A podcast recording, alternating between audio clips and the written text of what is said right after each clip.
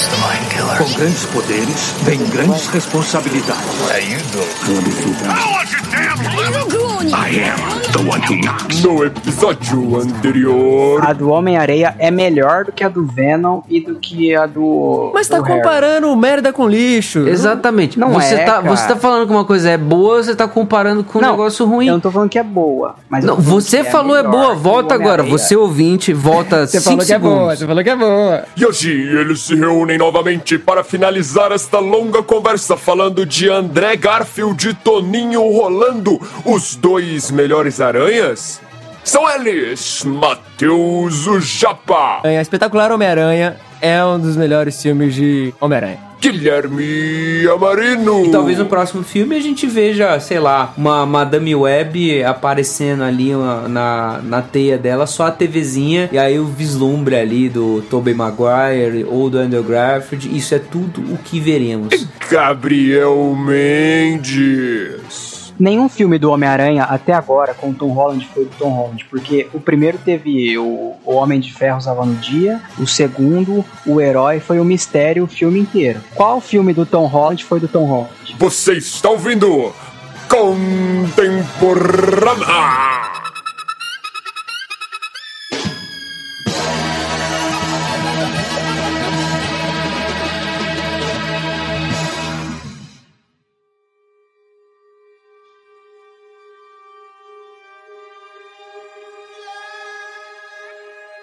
Vamos lá, gente. Amazing Spider-Man, dirigido pelo Mark Webb. Tem meu coração, já vou deixar claro aqui. Eu, reassistindo, mudei totalmente minha opinião sobre o filme. Eu tinha uma, uma imagem meio fraca dele, assim, tipo, ah, beleza, é legalzinho. Mas reassistindo, velho, esse filme é muito da hora, mano. Na moral, na moralzão, assim. Esse filme Esse, é muito esse bom. filme tem a melhor relação amorosa. Os dois filmes. Acho Nossa. que é a melhor, assim, de, de tudo. Porque. Eu acho que é da experiência do diretor com o 500 Dias com ela lá, mas os diálogos e a relação do Peter com a Gwen Stacy é... É, a, Emma- Stone é muito boa. Ela é uma boa E atriz. tem o melhor Flash. Ela é muito Tem boa. o melhor Eu sou Flash. apaixonado pela Emma Stone. Nossa, eu sou muito apaixonado por ela. Ela aparece num filme, eu já gostei. É, eu confesso que a minha grande expectativa com a Emma Stone é que ela fosse a Mary Jane. Dito isso, quando eu a vi como Gwen Stacy, é idêntico, é idêntico ao quadrinho. É idêntico, assim, foi impressionante. Eu vi esse filme na pré-estreia também. É impressionante, cara. Eu fiquei assim, boquiaberto do, da primeira cena que ela apareceu até o fim, porque é um negócio assim, impressionante. A faixinha preta no cabelo. Nossa, é- é- o Andrew Garfield, depois a gente pode até comentar ele como Peter Parker, porque eu acho que ele é um péssimo Peter Parker. Mas a Gwen Stacy, como Gwen Stacy, cara, assim, Fenomenal. é o que ganhou, pra mim é o que ganhou o filme pra mim. Essa relação dos dois salvou o filme. E aí que tá. As pessoas geralmente falam que a química deles era boa porque eles já tinham namorado antes, os dois atores, etc. Não, eles namoraram depois. então. Ah, é, sei lá, mas as pessoas falam que, tipo, a química deles era boa já por causa dessa, desse lance amoroso entre eles. É isso. Mas aí que tá. A relação de não só do casal, mas de todos os personagens que estão ao redor do Peter é muito bem construída, justamente pelo Mark Webb. O Mark Webb é um escritor, assim, um roteirista, um, um construtor de relações cinematográficas genial, assim. O cara é muito bom. A gente viu isso em, em 500 Dias com Ela. Pra quem não sabe, Mark Webb é o diretor de 500 Dias com Ela. O cara fez um dos filmes que até hoje é um dos mais aclamados aí quando vai falar de romance, filme indie, Com etc. certeza. Pelas meninas. Ah, pelos meninos também, meu filho. A gente tem que fazer um podcast um dia com coisas, com, com esse tipo de filme. Filme de romance, é- adoro, Eu isso voto. é Tem meu voto. Ouvinte, se você quer Boa. tweet sobre isso. Então, o, Mark Webb, ele constrói muito bem isso. E eu já, como eu já comentei, a relação do Peter com os tios nesse filme, pra mim, é muito mais densa, é muito mais elaborada, é muito mais bem trabalhada. Falta, eu senti muito mais falta do tio Ben, eu senti muito mais o luto da tia May, eu senti muito mais a, a luta entre o Peter de não poder ficar com a Gwen do que do primeiro dele não poder ficar com a Mary Jane. Então, assim, eu entendo que tem suas limitações, tem os seus Não, problemas. cara, Eu não tem entendo- luta nenhuma. Como assim? Ah, não! Mano, Não, não, não, não. não tem luta nenhuma. Ô, ô, Japa. Que luta nenhuma, aquela luta na biblioteca, pô. É, tem essa luta. Mas eu falo assim, a luta entre tenta não poder manter um relacionamento com a Gwen Stacy, você esquece, cara, porque eles estão juntos o filme inteiro. No final do filme, o Capitão Stacy fala: "Não é pra você ficar com a minha filha, promete, E promete". o filme 2 é o quê, Gabriel? Mano, o filme termina com o, o Peter Parker falando no ouvidinho assim da Gwen Stacy.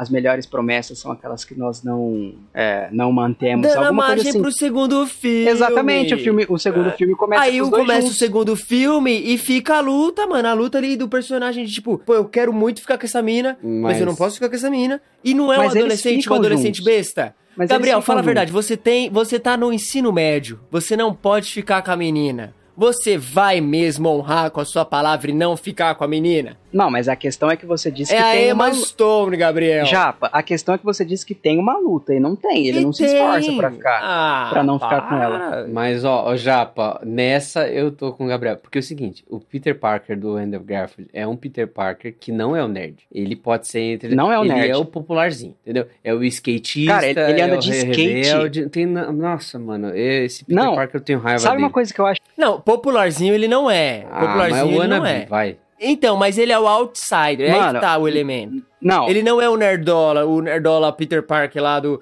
do primeiro filme que usa Mas é esse que é o óculos, Peter atrasado, faz bullying. A, a Mano, gente tá ele usa- considerando... mas a gente- o Japa- ó, a gente tá considerando 2012. 2012 já tinha esse movimento geek aí, que ah, do Já. nada... Big Bang Theory. é, ser nerd, cultura pop, geek, virou popular. De alguma maneira isso aconteceu no mundo. Ah, calma aí, calma aí. Que o Gui, o Gui é o nerd que joga a bola e é casado com uma menina mil vezes mais bonita que ele. Então assim, você não é nerd. Não, mas a questão é que o Peter Parker, ele não tem a responsabilidade de. é, o Tom Holland, ele fala perfeito no Guerra Civil. Eu não jogava bola porque eu não era bom. Agora que eu tenho esses poderes, eu não posso jogar bola porque eu sou diferente. Aí vem o Andrew Garfield e usa os poderes dele pra humilhar o cara lá no basquete. Uma vez, cara. Putz, o cara tá aprendendo, Gabriel. É o mesmo princípio dele dar um soco no Flash Thompson no- nos filmes do Ah, Tobey Maguire. Mas é porque o cara vai pra Ah, mas sei Agora, lá. ele não faz, roteiro. Cara, o Flash não foi pra cima, não. Roteiro. Eu, eu, eu acho. Ó, vamos assim. Por isso que eu até fiz aquela pergunta sobre adaptação no começo. Existe diferentes tipos de adaptação. E aí eu acho que.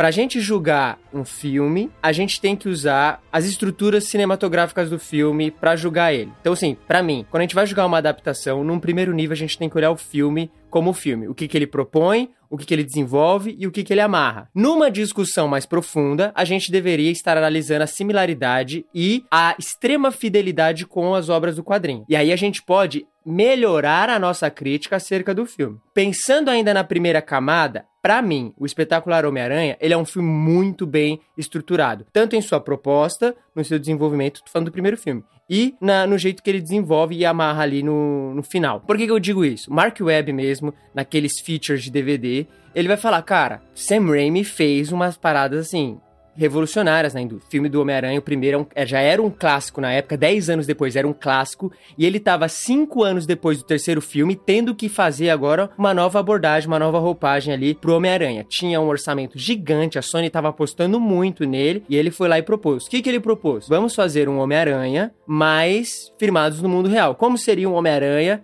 nos aspectos mais sérios. Cara, a gente tá falando de um Homem-Aranha que coloca a sola do sapato na roupa dele. Entendeu? Um sapato de corrida, ele recorta a sola e coloca na roupagem dele ali. Então, tipo, é um Homem-Aranha que, embora tenha os elementos do quadrinho de ter superpoderes, ter super vilões, todas essas questões, ele tá firmado na vida real. Tipo assim, essa é a proposta do diretor, de mostrar um Homem-Aranha mais, entre aspas, pé no chão, vou usar essa linguagem. Então, o Homem-Aranha ali, o jovenzinho da O escola. Homem-Aranha entendeu? mais pé no Essa chão é a proposta. é o Homem-Aranha que não sofre pela aparência, não sofre por gostar do que ele gosta.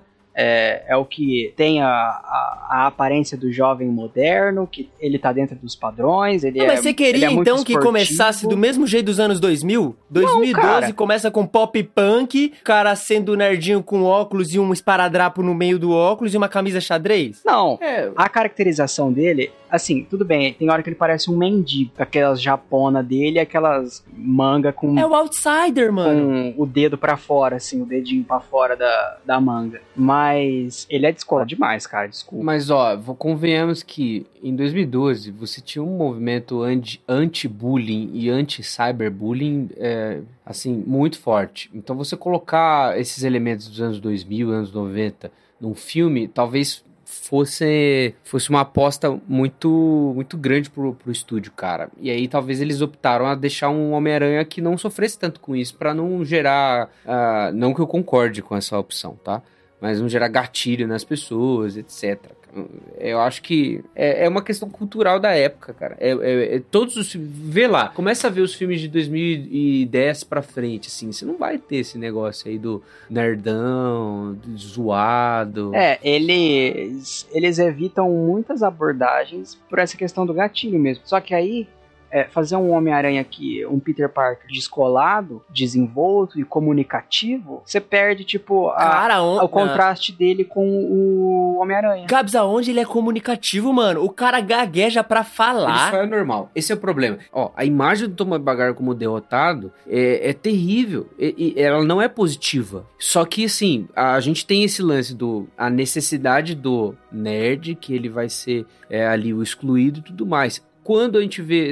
Você tá achando ruim que o, o Andrew Garfield foi um cara normal. Eu não acho ele o melhor Peter Parker. Na verdade, eu acho o pior dos três. Também não. Mas eu acho ele bem ruim. Ele, ele tem traços normais, assim. Não é, ele não é o. O cara não tem amigo, é. mano. O cara não isso é tem é amigo. A melhor amiga dele é a namorada. Não, isso sim. Ele passa o filme inteiro sozinho. Ele é inteligentão lá, que ele ajuda o tio Ben a resolver uns negócios no porão. Tem todas essas questões aí. Ele desenvolve as coisas, ele faz as próprias coisas. Ele é inteligente, beleza. Mas o cara é sozinho, é outsider, tira foto ali da mina que é, ele gosta. Ele realmente tem é um, skate. Solitário. Ele nem anda de skate, mano. Anda Como um não, mano? Ali, dá, uma, uma cena... dá um rolezinho, nem dá um flip direito. Tem uma cena inteira que eu acho que seria uma cena no mesmo molde do que foi o Peter dentro do quarto lá no filme do Sam Raimi, soltando teia pra tudo quanto é Uhum. Que seria seria a cena dele andando de skate depois na, na pista lá. Que ele se descobre como alguém com um grande potencial. Mas, mano, ele usar, tipo assim, os poderes para sacanear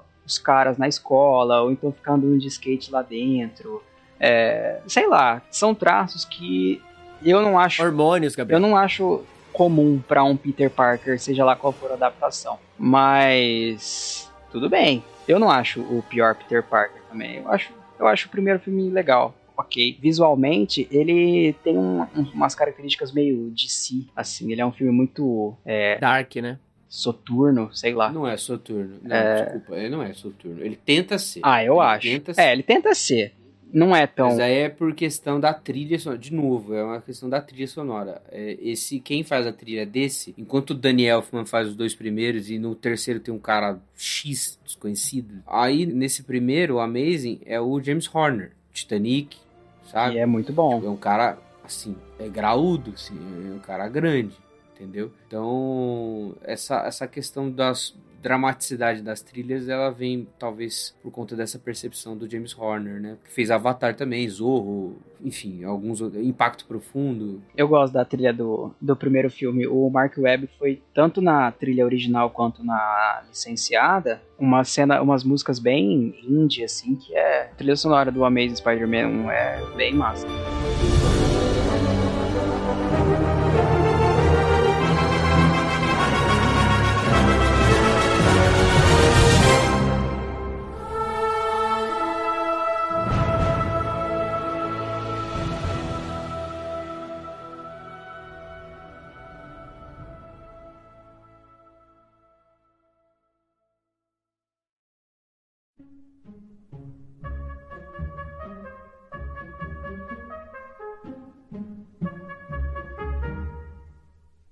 Por exemplo, o Flash, igual o Gabi falou. Mano, o Flash foi um dos personagens mais bem desenvolvidos. Tipo assim, dos Flashes que tem, é o Flash mais relevante, na minha opinião. Ele tem um começo, meio e fim. Aparece, desenvolve e conclui, sabe? Nenhum personagem Qual é simples. O Flash você tá falando? O Flash do, do Amazing Spider-Man, mano, do ah, primeiro. Ah, do, velho, eu fiquei pensando Barry Allen, velho. Mas... Não, mano.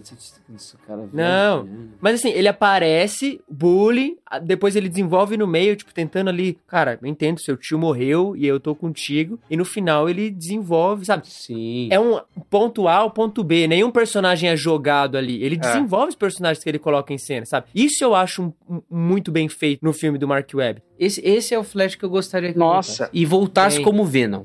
Nossa, Caraca. o agente Venom seria massa. É. Porque ele tem o físico, a postura, ele como agente Venom seria, seria massa.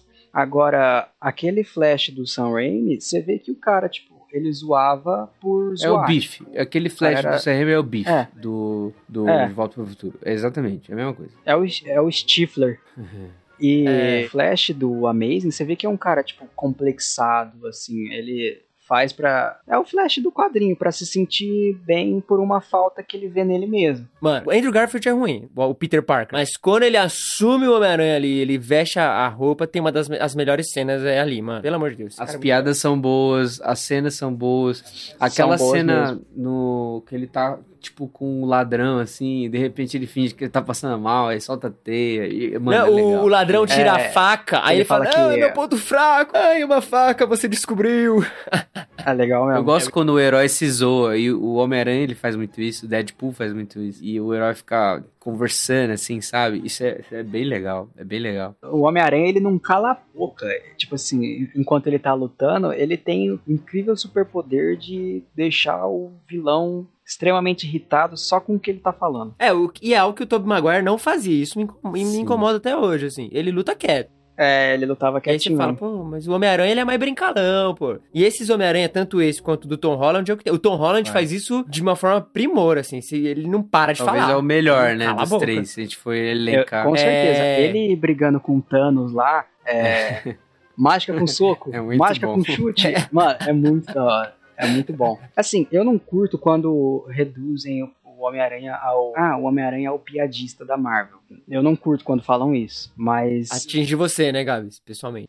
Pessoalmente. A verdade dói, né? Ele não é o. Ah, ele não é o piadista da Marvel. Ele faz graça. E ele é. Ele tem uma personalidade engraçada, assim, tipo, os balãozinhos de pensamento dele, ele tem umas, uns comentários ácidos, assim, que são, são engraçados. Mas ele não força a piada. Lógico, Tipo, né? não é a piada aí pela piada. Às vezes ele conta umas piadas- palestrinha. Às vezes ele. Não, às vezes ele, ele faz umas piadinhas idiotas de propósito. Mas eu acho que ele tem uma personalidade naturalmente engraçada pelos comentários que ele faz. Tem gente que não faz piada 100% do tempo, tipo, é, vou soltar uma piada aqui, vou soltar outra piada aqui, vou soltar outra piada aqui. O Homem-Aranha faz isso com os vilões. Não, ele faz isso em todo mas tempo na- na- nos quadrinhos, assim, quando ele tá com os Vingadores, cara. É, é até, é até. Tem a palavra do momento. É até cringe, assim, sabe? Ele, É, tem ele, hora que ele é eles estão realmente na reunião cringe. dos Vingadores, tá falando alguma coisa séria. Ele vai lá e tenta fazer uma piada, assim. E, tipo, tem vários momentos, assim, vários momentos que ele faz piada e ninguém dá risada. Tem uma que ele tá conversando com os Vingadores, assim, na, no quartel deles lá. E não sei quem tá falando pra ele qual que é a pior sentença americana, qual que é a pior frase americana. Aí o Homem-Aranha fala assim, cara, na minha opinião, uma frase que nunca pega bem é quando você diz assim, o que você está fazendo com a minha esposa? Tipo, nenhuma resposta é boa, cara, pra essa pergunta. Mas, tipo, eu- eu acho que ele faz comentários engraçados e as piadinhas dele, mas acho que é algo dele, ele, mas não, não pode reduzir ele ao piadista. Tipo, ele é um cara engraçado. Acho que o piadista que enche o saco o tempo inteiro mesmo seria o Deadpool. Ah, sim, não, sim. Aí sim. Mas. Porque é exagerado, não é natural. Do Homem-Aranha você sente que é natural. É, o, o Deadpool, inclusive, é chamado de é, Merc with a Mouth, né? Que é um mercenário É, da galera. Tagarela. tagarela. Tem algumas palavras que eu tenho dificuldade de falar. Eu também tenho problema em falar tagarela. Essa é uma delas. Olheira, orelha. Eu tenho problema com essas palavras. Exegese é outra palavra que eu tenho. Fechando então sobre Amazing Spider-Man 1. Pô, a gente não falou do Lizard. Como que vai Eu fechar? acho que é O podre. Lizard é um vilão bom. Não é bom. Eu gosto do Lizard. É, é, Não é bom. Por Peter Parker. Eu gosto Não do, é bom. do Lizard. Não é bom. Eu não gosto. O melhor Lizard até agora é o do Homem-Aranha de 94, do desenho, que é muito Que é o primeiro Acho que É o primeiro episódio. É o primeiro episódio. E é muito legal. E, e depois ele vai aparecendo recorrentemente. O que, que vocês acham, tipo, juntando já o Lizard já e o Doutor lá, é o elemento que o, o Mark quis colocar aí da, da relação dele com os pais dele, assim? Eu achei meio cagadão, hein, mano? Não Nada a curto. Pra mim, o, cara, sinceramente, os pais do Peter Parker, em poucos momentos, eles são relevantes, assim, pra história do Na verdade, em, em nenhum momento. Só nesse filme aí. É, tem tem algumas sagas assim que eles tentam descobrir o que, que aconteceu com os pais, mas tem impacto zero na vida do Homem-Aranha. Não importa mais para ele. O que importa para ele é o tio Ben e a tia May. Ele tem respeito pelos pais, é óbvio, mas não é algo que assombra a, a, a personalidade dele. Ele ficar inculcado em tentar descobrir o trabalho do pai, cara, ah, para com isso. Mas aí é o que eu gosto do primor do roteiro. Nesse sentido, assim, tem essa, esse elemento que eu acho que não precisava ter, mas eu entendo por que, que o diretor colocou para ter esse negócio de mostrar como o tio Ben, na verdade, era o pai para ele. Porque ó, enquanto ele procurava pelo pai que o abandonou, na real, sempre teve o pai ali do tio Ben ali junto com ele. Sabe, essa figura paterna Sim. junto com ele. É, aí, aí é um roteiro. Funciona. É, e por causa desse egoísmo dele em buscar, em, em atrás, em, em entrar nessas crises, em depois gritar e falar, sabe, tipo, expor essa juventude raivosa dele aí, esse, esse dramático. Que o Andrew Garfield sabe ser muito dramático também. Aí ele sai bra- esbravejando, e aí na mesma noite o, o, Mas, o Japa, tio Ben, essa figura dele, morre. né? Japa, eles começam o filme discutindo porque o Peter não quer saber sobre o pai. Inclusive ele fala, por que, que o meu pai não tava aqui? Tipo assim, o tio Ben tá dando a lição dele sobre responsabilidade. E ele fala que é algo que o pai dele teria ensinado. Aí o Peter fala, então por que, que ele não me ensinou? Cadê ele aqui agora pra me ensinar? Ele não quer saber do pai dele. É, e depois isso Ele vai fica mudando por causa com- da intriga. É, Porque ele descobre ele- a pasta, o ele fica óculos, intrigado. etc. Isso. É depois do tio Ben, que ele vai atrás do, da história do pai, da mãe e tal. Mas, cara, pra mim, o Homem-Aranha nunca perdeu tempo com isso. É, eu Ah, acho que Gabriel, não era ó, eu já necessário. expliquei, irmão. Adaptação, ó. adaptação. Não, Japa, mas não é assim também, tipo, que você pode inventar qualquer Ah, história. não. É, mano, é um filme. O Homem-Aranha não é Harry Potter. É um pouco também, porque olha só, é, o Homem-Aranha é uma grande parábola da puberdade. Esse é o fato que a gente tem que assumir aqui. O Homem-Aranha é um- uma parábola moderna sobre passar por uma grande mudança na nossa vida. E essa grande mudança tem aspectos físicos, o Homem-Aranha passa por isso, claro, do caso dos poderes, mas tem N camadas psicológicas. E a relação com os nossos pais, quando a gente está crescendo, é uma delas. Você, ao mesmo tempo, se vê com o poder de ter mais independência, mas você é dependente. Você se vê nessa coisa de eu vou ter minha própria vida, eu vou ter meu próprio trabalho, eu vou ter meus próprios problemas, minha namorada, meu namorado e todas as outras coisas. E ao mesmo tempo você tem que prestar contas para uma casa. Então, então isso é importante também. Então faz parte de todas essas mudanças. E se perguntar se eu vou continuar o legado do meu pai ou não, se eu vou respeitar, honrar o legado do meu pai ou não, é algo que acho que todos nós já fizemos em algum momento da nossa vida, sabe? E esse elemento colocado aí no Amazing, eh, que é só aí que tem no primeiro e no segundo filme, de tipo, nossa, o que que meu pai me deixou? Será que eu sou o escolhido do meu pai? Ele se importou comigo, eu vou continuar o trabalho dele. É, é- é- ele fazer parte desse lance da pesquisa é mais uma camada psicológica desse entendimento do amadurecimento humano, né? Pelo menos ao meu ver, assim. É, tudo bem. Por esse ponto de vista, eu consigo concordar, porque realmente a gente sempre pensa nos pais assim, no que, que eles deixaram e como que a gente vai seguir com isso. Esse lance de escolhido da, da aranha ter a genética do pai dele e só por isso ele conseguiu os poderes, tipo assim, se a aranha picasse outra pessoa, É, não teria dado certo. Aí é meio brega mesmo. Isso é uma É, uma fa- aí é falha de roteiro. Mas aí. isso que eu quero dizer com Harry Potter. É como se fosse uma profecia, ou de certa forma o Peter Parker estava fadado a ser o Homem-Aranha. Mas não é porque por conta do pai ou da mãe dele. É por conta do quê? Porque o universo, ele pede por um Homem-Aranha. Ah, então pronto. Sempre esse elemento vai estar lá. Ah, o cara é. só utilizou de uma abordagem diferente, cara. Que eu Você acho tá só- chato. Você tá só sendo preconceituoso. Você, não gosta e aí você quer criticar. Mano, eu criticar a gosto, eu gosto do, do Amazing Spider-Man. Ó, mas assim, vamos lá. Pra mim, se você quer ver o aspecto de um romance bom, assiste esse filme. É. Que é pros corações amantes, pros corações apaixonados. Como seria o Homem-Aranha namorando e tendo um, um bom romance. É isso, esse, é Esse o filme. filme. é uma comédia romântica. E, e ainda bem, tá ligado? É muito bem feito. O Homem-Aranha tem os momentinhos de luta Sim. dele lá. Tem uma coisa que eu achei da hora, que foi uma falha por eles não ter feito um pouquinho mais, era o, as cenas do Homem-Aranha voando de teia. É muito louco. Nossa, é muito Só bom que mesmo. assim, a, a edição peca, porque acaba cortando nos momentos X, assim, podia ter umas cenas mais longas e tal, mas é muito louco, mostra uns pontos de vistas do Homem-Aranha que você fala, caramba, somente o Homem-Aranha veria isso. Vocês lembram do trailer? Que ah, foi assim. a internet parou, cara. Foi, Parou. foi mesmo. Eu tava na sexta série, eu lembro até hoje. Foi Foi animal. mesmo, esse trailer foi muito bom. Entendeu? Então, assim, há elementos incríveis nesse filme. Eu gosto pra caramba. Eu assisto o espetacular Homem-Aranha, Amazing Spider-Man, assim, de boa, ignoro todos os problemas e assisto o 2, porque o 2 é ruim inteiro, mas tem um final que, meu É. Deus do céu. Eu acho que o 2 só merece ser falado do final. Você sabia É que tem uma cena cortada do Amazing Spider-Man 2 que o pai dele tá lá, né? Ai, não. Você já viu ainda essa cena? cortaram, né?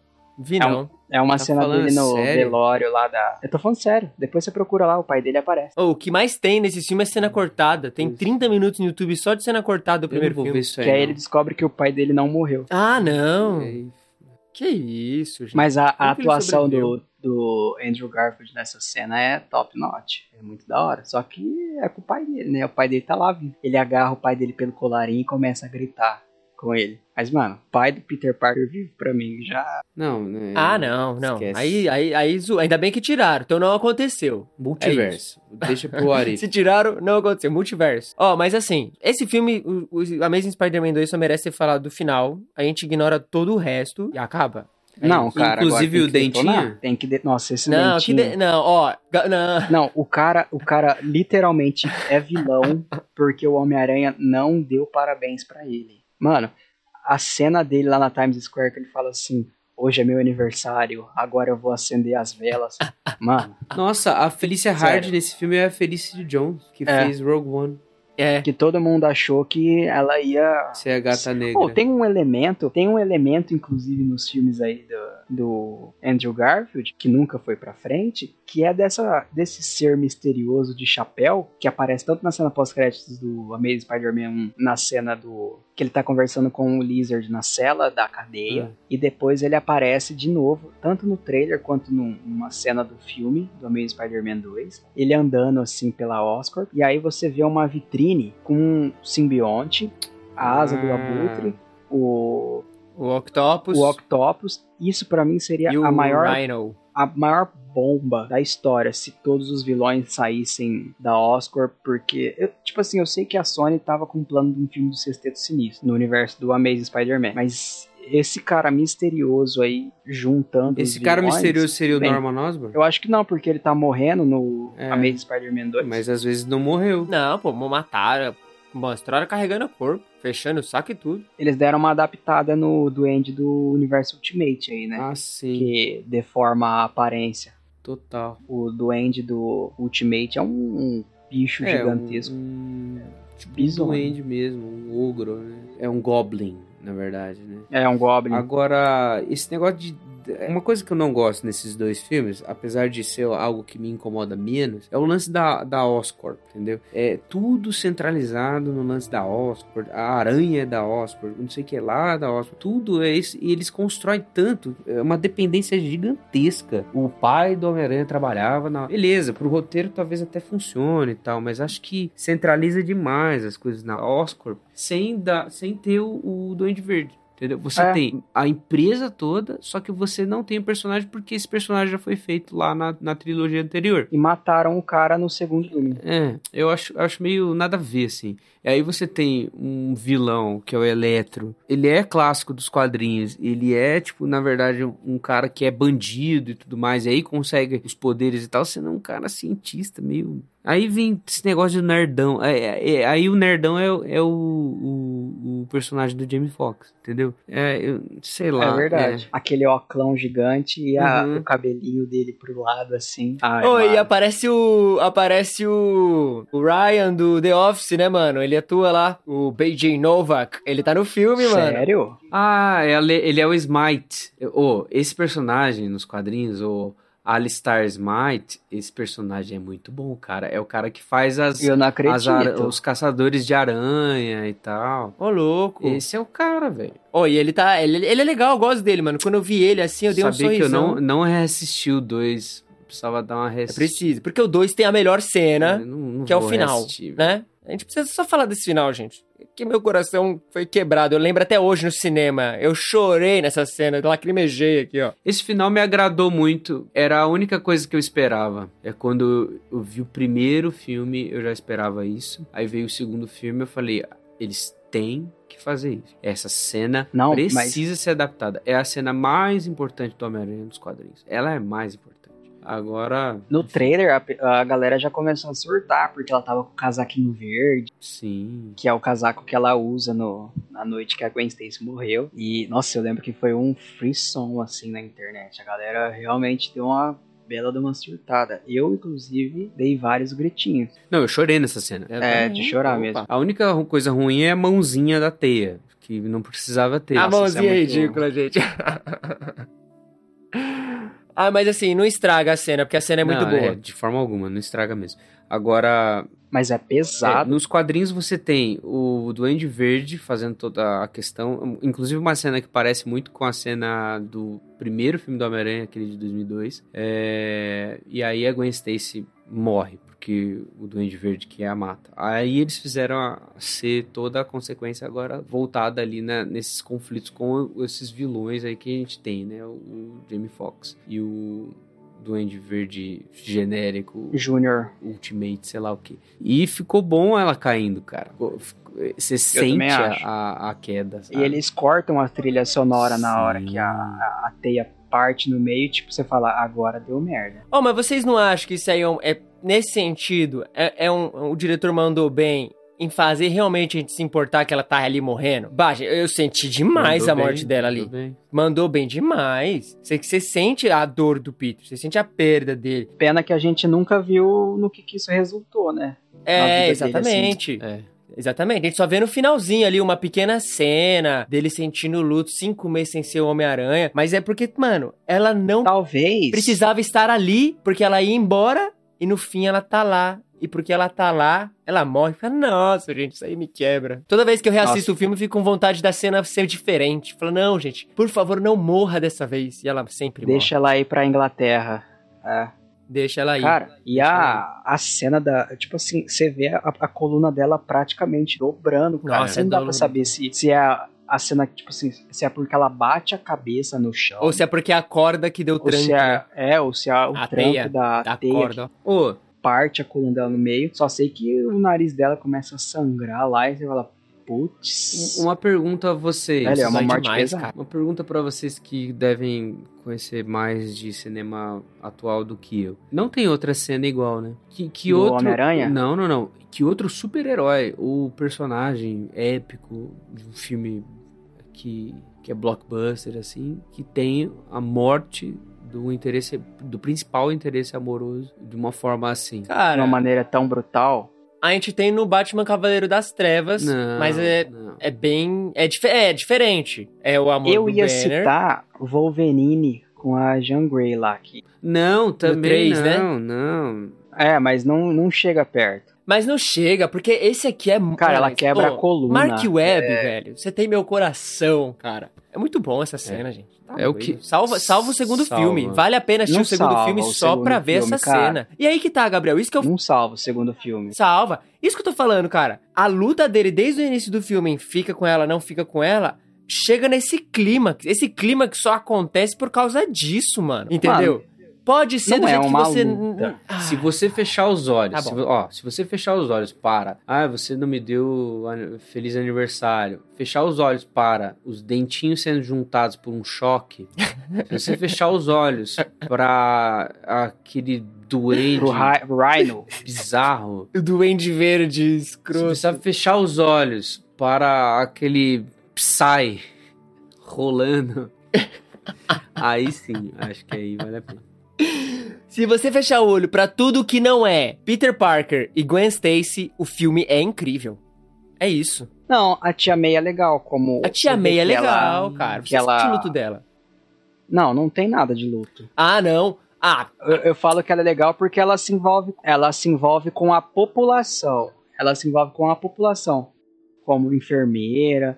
É a Sally Field que faz a Tia May. Ela é uma boa atriz, eu gosto dela. Tô, ó, vou falar um negócio pra vocês. Nas cenas com a Tia May, eu só, fica, eu só ficava esperando assim, ela falar assim: é, Forrest, a vida é uma caixinha de bombons. Fiquei esperando ela falar isso. É uma, um easter egg. Seria uma boa referência. Ó, e assim, eu vou dar o argumento matador pra gente já definir que esse aqui é um dos melhores filmes, esses dois são os melhores filmes de super-heróis do, do Homem-Aranha, tá bom? E o Gui não vai poder discordar, Ah, tá porque bom. o Gui falou que quando um Hans Zimmer faz a trilha de um filme, o filme Ah, é, é muito bom. Então, assim, tá aí o argumento. Homem-Aranha, Espetacular Homem-Aranha é um dos melhores filmes de Homem-Aranha. É, nesse argumento não posso discordar. Só pra não dar o braço a torcer, não, é verdade. Mas, melhor coisa do filme é o, o Rhino, o Rhino. Nossa. I am Rhino! Alexei. Say hello to Alexei Ditkovic, sei lá o que. Meu Deus, velho, que parada ridícula. Que lixo. Mas eu confesso que isso me deu esperança de ver outros filmes dele, sabia? Pô, mas você sabe aquele e-mail vazado da Sony com a Marvel? Uma das, das reclamações do Kevin Feige era essa atuação exagerada do, do Rhino. Ah, isso me deixou com esperança, sei lá. De ver o, o ator? Não, ou... de ver, de continuar o universo. Não é nem de ver o, o, o Rhino, tipo, não queria ver o, o Rhino sendo um, um inimigo do Homem-Aranha. Pra mim ali funcionou, beleza, uma cena final. Só que eu queria ver mais Eu desse. Homem-Aranha que vivenciou. A gente viu dois filmes dele sendo construído, É, eu Peter Parker também. com a Gwen Stacy, sendo construído os Eu poderes. acho que você vai ver ainda, Ah, cara. vai começar essa Não, conversa. ah, Você vai para, ver não ainda. vai. Não. Mesmo que tenha Andrew Garfield novamente, não vai ter tempo suficiente pra mostrar isso de uma forma muito, assim, de uma forma que a gente gostaria de ver, dele, dele enfrentando isso. Porque se tiver, então o filme do Tom Holland vai ser ruim. Aí não vai ser um filme do Tom Holland. Então assim, não Nenhum vai ter. filme do Homem-Aranha até agora com o Tom Holland foi do Tom Holland, porque o primeiro teve o, o Homem de Ferro Salva no Dia, o segundo, o Herói, foi o mistério o filme inteiro. Qual filme do Tom Holland foi do Tom Holland? Então vamos fazer isso de ponte, vamos fazer isso de ponte já. Boa. Então, sobe a trilha, diretor. Aí agora a gente já vai falar desse Menino Aranha aí da, é, do MCU, que na verdade é um filme do Stark plus Homem-Aranha. É isso.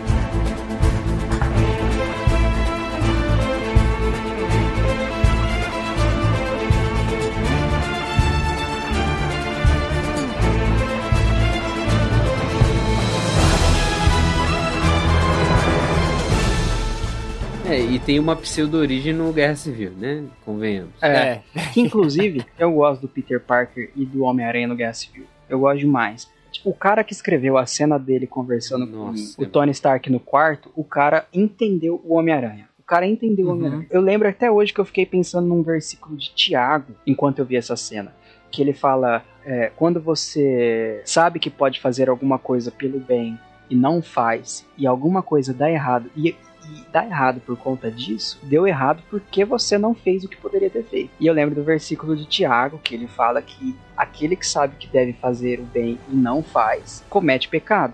Tá em erro. Você tem uma responsabilidade em fazer o bem quando você sabe que pode. O cara que escreveu essa linha de diálogo, o cara matou a pau, assim, o Homem-Aranha. Infelizmente, não se vê muito isso depois. Mas eu acho um- uma representação perfeita. Vocês concordam que da transição de Peter Parker pra Homem-Aranha, este é o melhor? É o que menos tem discrepância entre os dois? Que é um negócio que eu valorizo muito. Tipo assim, o cara ser um Peter Parker, mas você sentir Não. que o mesmo Peter Parker é o cara dentro da máscara ali. Eu acho que sim. Porque os outros dois, mano, eu sinto muita diferença. Quando o cara tá de máscara e tá sem máscara, são dois personagens diferentes. O que não é um problema pro Homem-Aranha, mas eu acho que o Tom Holland ele equilibra bem assim. Ele manda bem, mano. Ele manda bem. O problema é o diretor. Pra mim, o problema deste Homem-Aranha, do MCU, é o diretor. Não, não é só o diretor, é- são as Não, eu acho que o também. problema é o MCU. Ó, bomba, bomba. Acho que essa opinião é um pouco impopular, mas eu acho que o problema, o problema desses Homem-Aranha, dos dois, e também do Guerra Civil, é o próprio MCU. Ele foi jogado no meio aí, numa luta comercial. É um bom Peter Parker, é um Uhum. bom Homem-Aranha, eu quero ver ele, é esse Homem-Aranha que eu quero ver, entendeu? Tom Holland me convenceu que ele é o Homem-Aranha, sabe? E ele me convenceu que ele é o Peter Parker. Ele me convenceu, sabe? Essa tia May também me convenceu que ela é tia May, apesar de ela ser bem mais nova é, do que uma possível tia May, assim, na, no meu imaginário. Cresci vendo a tia May velhinha e tal. É, tudo é convincente, sabe? Os amigos dele, apesar de não serem, não ser amigos que tinha no quadrinhos e tal, que me convenceu, cara. Ah, o, todo o contexto, eu quero ver mais isso. É todo filme que eu vejo, o Homecoming e o próximo, 2017 pra frente, eu quero ver mais. Eu saio e falo assim, mano, eu queria ver mais disso, sabe? Queria ver mais dessa escola, queria ver mais desse Peter Parker, queria ver mais dessa relação dele com a família, queria ver mais dele como Homem-Aranha mesmo, sabe? Infelizmente, talvez esse seja o pecado dos dois filmes. Ele não entrega tanto o Homem-Aranha, entrega outras coisas. Eu curto os personagens de apoio, eu gosto do Ned, apesar de eu achar ele um pouco uma mescla de gank ali, o amigo do Miles, mas eu gosto dele, é um personagem engraçado. Eu acho que se alguém for morrer no final do, no final do, do último filme, talvez seja ele. Será? Eu acho que para não matar um interesse amoroso que não seja a Gwen Stacy, um amigo seria a opção, ou a Tia May. Mas eu também eu gosto do ambiente escolar do filme. O que eu não gosto é a tentativa de ser um Breakfast Club, um filme do John Hughes. Uhum. Eu não acho isso legal. O primeiro filme foi marketeado, digamos assim, em cima disso. Tanto é que é, os pôster do Sim. um dos pôsteres do filme, das fotos promocionais, Uhum. era o Breakfast Club lá. E assim, eu não quero que o cara seja um John Hughes, faça um filme de de adolescente anos 80. Eu quero que faça um filme do Homem-Aranha, que é um ambiente escolar. Tem muito material no, no Spider-Man Ultimate, legal pra usar, que no começo dos anos 2000, o, Homem-Aranha Ultimate pra mim é o melhor dos É Homem-Aranha. porque, porque o, o quadrinho dos anos 2000 do Homem-Aranha regular, cara, era terrível, era ruim. O Homem-Aranha não sabia É. o que ele queria da vida. Era bem ruim. Todo, tudo deu errado na vida dele. É, não, é, eu, eu te entendo. Eu acho o do Ultimate bem melhor. Mas eu, eu gosto bastante de Homecoming. Que eu não curto é a dependência do Peter Parker de um universo maior do que ele mesmo. E ele insiste em fazer parte desse universo que é maior do que ele mesmo. Nem sempre o Homem-Aranha ele quer estar nas grandes. Apesar dele estar em Guerras Secretas, estar na Guerra Infinita, nos quadrinhos, em, em outros eventos, ele não tá lá porque ele quer. Geralmente ele é convencido por motivos maiores a, a estar lá. Ele não tá lá para impressionar o chefe dele, como é o caso nesses dois Sim, filmes. ele tem uma dependência muito grande, né? Se a gente tava nos outros filmes, a gente tava discutindo o papel do pai e o lance do tio Ben e tal, tem algumas falhas terríveis, assim, porque o tio Ben sai Uhum. totalmente nesses filmes, não existe tio Ben, um sopro, nem, nem citado e tudo mais. E É. aí essa figura paterna que naturalmente o Peter Parker tem que ter, isso é uma coisa que tá lá no cerne, no, no, no- no núcleo do, do, do personagem, fica tentando ser o culpado por alguém, né? Então, nesses, nesse primeiro filme é o próprio Stark. Então, cara, pra mim é um incômodo muito grande, assim. Não é um, os diálogos são bons, inclusive um dos melhores diálogos é entre o Stark e o, o Peter Parker, aquele na, naquele andaime lá. E mas Uhum. cara, eu acho que isso atrapalha muito o desenvolvimento de um filme do Homem-Aranha. Se fosse num Guerra Civil, por exemplo, se fosse num filme dos Vingadores, aí beleza, eu, eu amaria. Mas um filme do Homem-Aranha, não sei, cara. Se é num filme evento, tudo bem. Também concordo, mas, por exemplo, a hora que o Homem-Aranha fala pro, pro Stark, ah, eu queria ser como você, eu não sou nada sem, a, sem o meu traje. Você fala, tudo bem, se for parar pra pensar, o arco dele nesse filme é ele se entender como Homem-Aranha sem precisar do traje. Uhum. Mas ele ter que falar isso, cara, é meio doloroso de ouvir. Você ouvir o Homem-Aranha falando que ele não é nada sem traje. Eu fiquei um pouquinho desconcertado assim com essa informação, tipo, não precisa falar, cara, deixa eu entender que você tá se descobrindo ali É. sem, sem a roupa que você ganhou. Inclusive pra mim é outra coisa chata, né? Ganhou a ganhou roupa, que ali faz milhões de coisas. com tudo é. pronto já. É, é isso. Ele não dá, ou ele não dá um soco, velho. Ele não dá um soco, ele só usa os gadgets dele. Ah, É, é é legal chato. pelo lado dos gadgets, e você vê aí é, cena de ação com isso, tem cena engraçada dele falando com a roupa. É uma nova dinâmica, É né? outra É. coisa, mas é uma coisa que o MCU constrói. O MCU construiu na, no Guerra Civil o lance do. E, e se tirar essa armadura, o que, que você é? Você só. Daí, e, é. e se tirar o teu escudo, o que, que você é? Sabe? Essa briga entre o Steve Rogers e o Tony Stark, isso passou pro, pro personagem do Peter Parker no MCU. MCU. É, é, ele herdou esse, esse dilema Sim. do Tony Stark, né? E outra coisa, nada do que ele fez na roupa foi ele que desenvolveu. Os gadgets, os gadgets do Homem-Aranha, tudo ele desenvolve em laboratório, ou clandestino, ou na, no porão da casa dele. O cara teve. O cara ganhou tudo. A única coisa que ele faz é a, o fluido de teia lá. Que é legal, mostra ele na escola lá com as fórmulas e tal. Você vê que o moleque é um gênio. Só que ele não usa essa genialidade dele pra nada, em nenhum dos dois filmes. No Far From Home, ele é um burrão. Ele é muito inocente.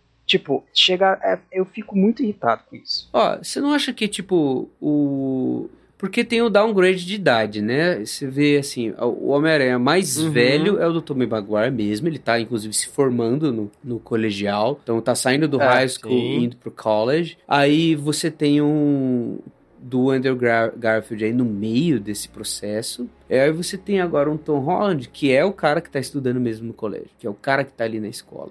E ele é mais novo, ele é mais inocente mesmo. Ele é real esse processo de puberdade que a gente tava falando antes. Então, sei, cara, eu não, não exijo tanta maturidade desse personagem ainda. Tá, Não é maturidade, mas é saber tomar, tipo assim, decisões um pouquinho mais coerentes com o Homem-Aranha. Tipo, no beleza. ele não teve chance de ser Homem-Aranha. é um personagem- Esse é o problema. É aí que eu acho, ele é muito novo, cara. Tipo assim, todo mundo, igual o Gui falou, teve um downgrade na idade de todo mundo ali. Todo mundo é molecão, todo mundo tá se descobrindo. É, todo mundo tá ali nessa fase de, tipo, mano, o cara combina com o amigo de voltar pra casa pra montar a miniatura de Star Wars, tá ligado? Esse é o nível da idade do moleque. E aí, este moleque tá neste mundo onde tem super-heróis a rodo, ele vê super-heróis o tempo inteiro. E ele se encontra aí, tipo, mano, quem eu sou, é, eu sou só essa armadura aqui, ou eu sou mais que isso e ele vai se encontrando. Eu acho que assim, se a gente der espaço pra ter um desenvolvimento a longo prazo. Só que é-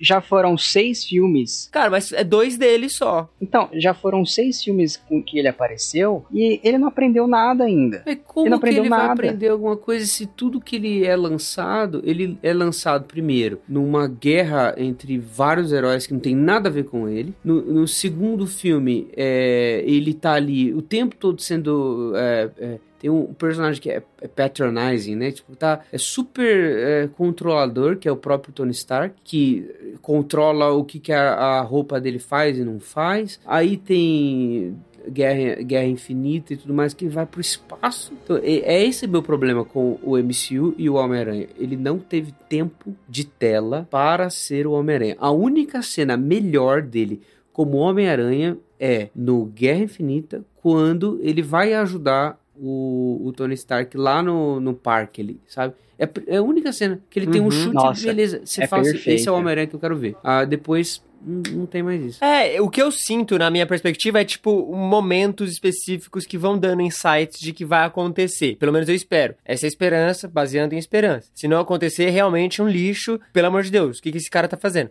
Mas baseando, tipo, em que há de acontecer, eventualmente, nos próximos filmes aí, um crescimento. Porque diferente dos outros, este Homem-Aranha tem uma longevidade maior. Uhum. A gente vai ver ele mais tempo em tela, a gente vai ver ele com mais interações com outros personagens em outros filmes e por aí vai. Então a gente tem que. Assim esperamos. É, a- a- por favor. A gente tem que dar margem pra ter um respiro de crescimento. É óbvio. Mas, Japa, são dois filmes de duas horas e meia, cara. Tudo que ele aprende no primeiro, parece que chega no segundo, ele, tipo assim, de viver na dependência do Stark. Porque ele tá longe Beleza. de casa no segundo, né? Lon- Longe de É. casa. Há mais e de ele uma tá semana. apaixonado, meu. Há milhas e milhas distante do meu amor.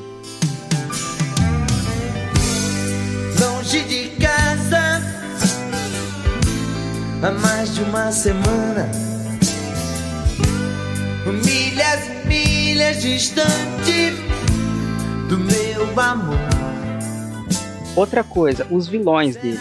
Os vilões dele, eu gosto muito do Abutre e gosto do Mistério. Mas qual que é o problema? O problema desses vilões não é com o Peter Parker, é com o Tony Stark. Os dois vilões dele nos filmes é a vilão, entre aspas, que nutre uma raiva do Tony Stark. O Abutre por tirar a companhia dele ali, por perder a companhia catava lixo ali dos aliens, e o Mistério porque o Stark, entre aspas, roubou a tecnologia. Mano, velho, esquece Tony Stark um pouco, pelo amor de Deus, deixa, dá um filme do Homem-Aranha pro Homem-Aranha. Que é o próximo. Não, vai ser um filme do Doutor Estranho, velho. Ou, vocês viram o tanto que ele tá sendo marque- marketeado nesse filme? Tipo, os merch, o Doutor Estranho tá em todos. Eu espero que seja um- um- uma ceninha ou outra. Não vai ser. Mas um team-up de novo, velho. Agora, o Borgo, assim, eu não vou entrar nessa questão de que vai aparecer ou não, mas o Borgo, ele deu uma ideia legal do porquê que esse filme talvez seria bom pro, pro Peter Parker do Tom Holland, que é aprender com outros exemplos dele mesmo.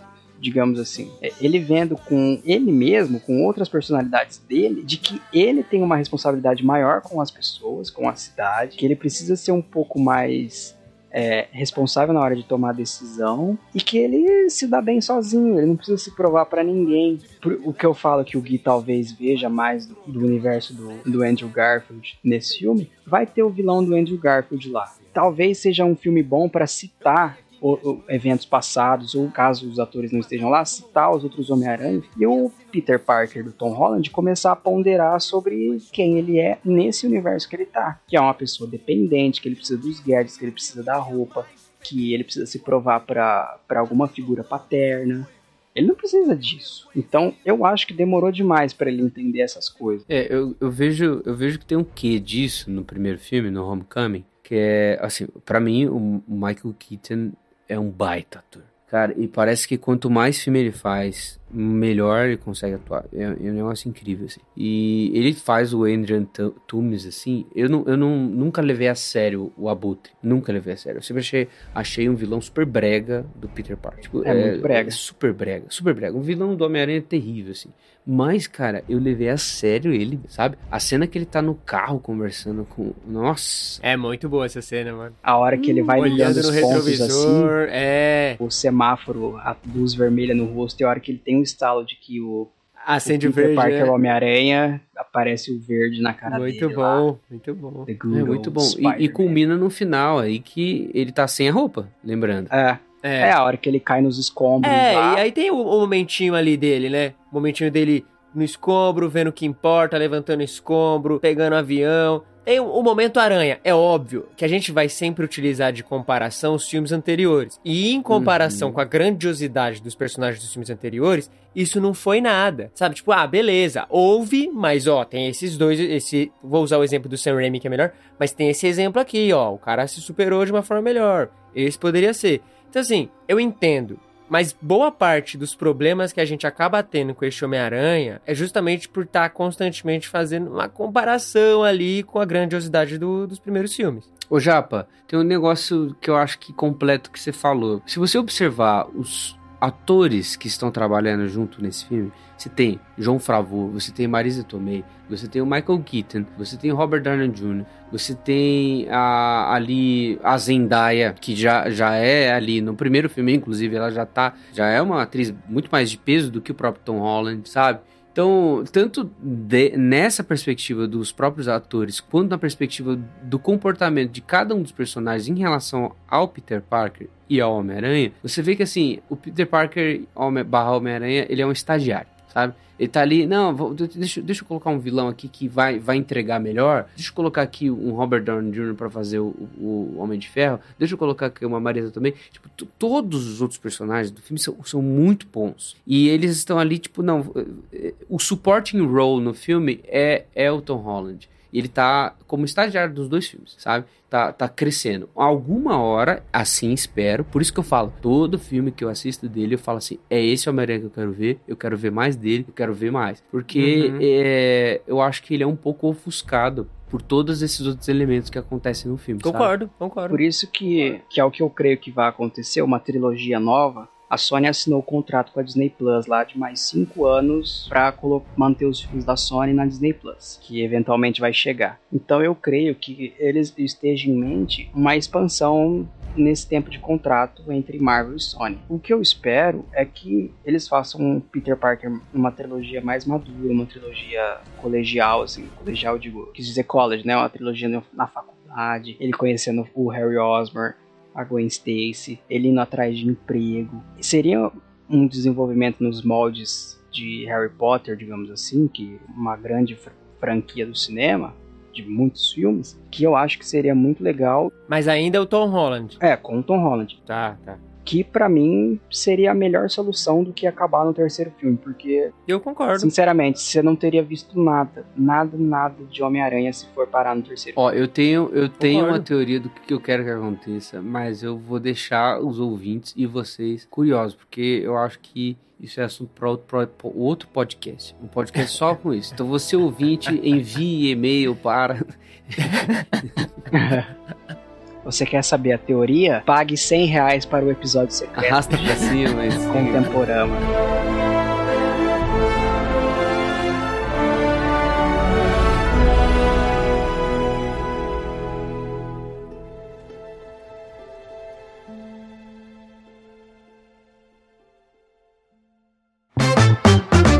Olha, sinto muito interromper essa tua experiência para te fazer uma propaganda. Sim, é uma das formas que você tem de apoiar o nosso podcast é assinando o Plano Mar do Clube Ictus. ictus.com.br barra clube e aí você vai achar e encontrar o meu plano, Plano Mar, Mistério, Aventura e Romance. Todos os meses na sua casa, um grande clássico antigo ou contemporâneo da literatura ficcional. Sim, grandes mistérios, aventuras grandiosas e aqueles romances belíssimos que nós queremos tanto ler. Da minha estante para a tua estante, todos os meses na sua casa. Assina lá, Plano Mar, do Clube Ictus.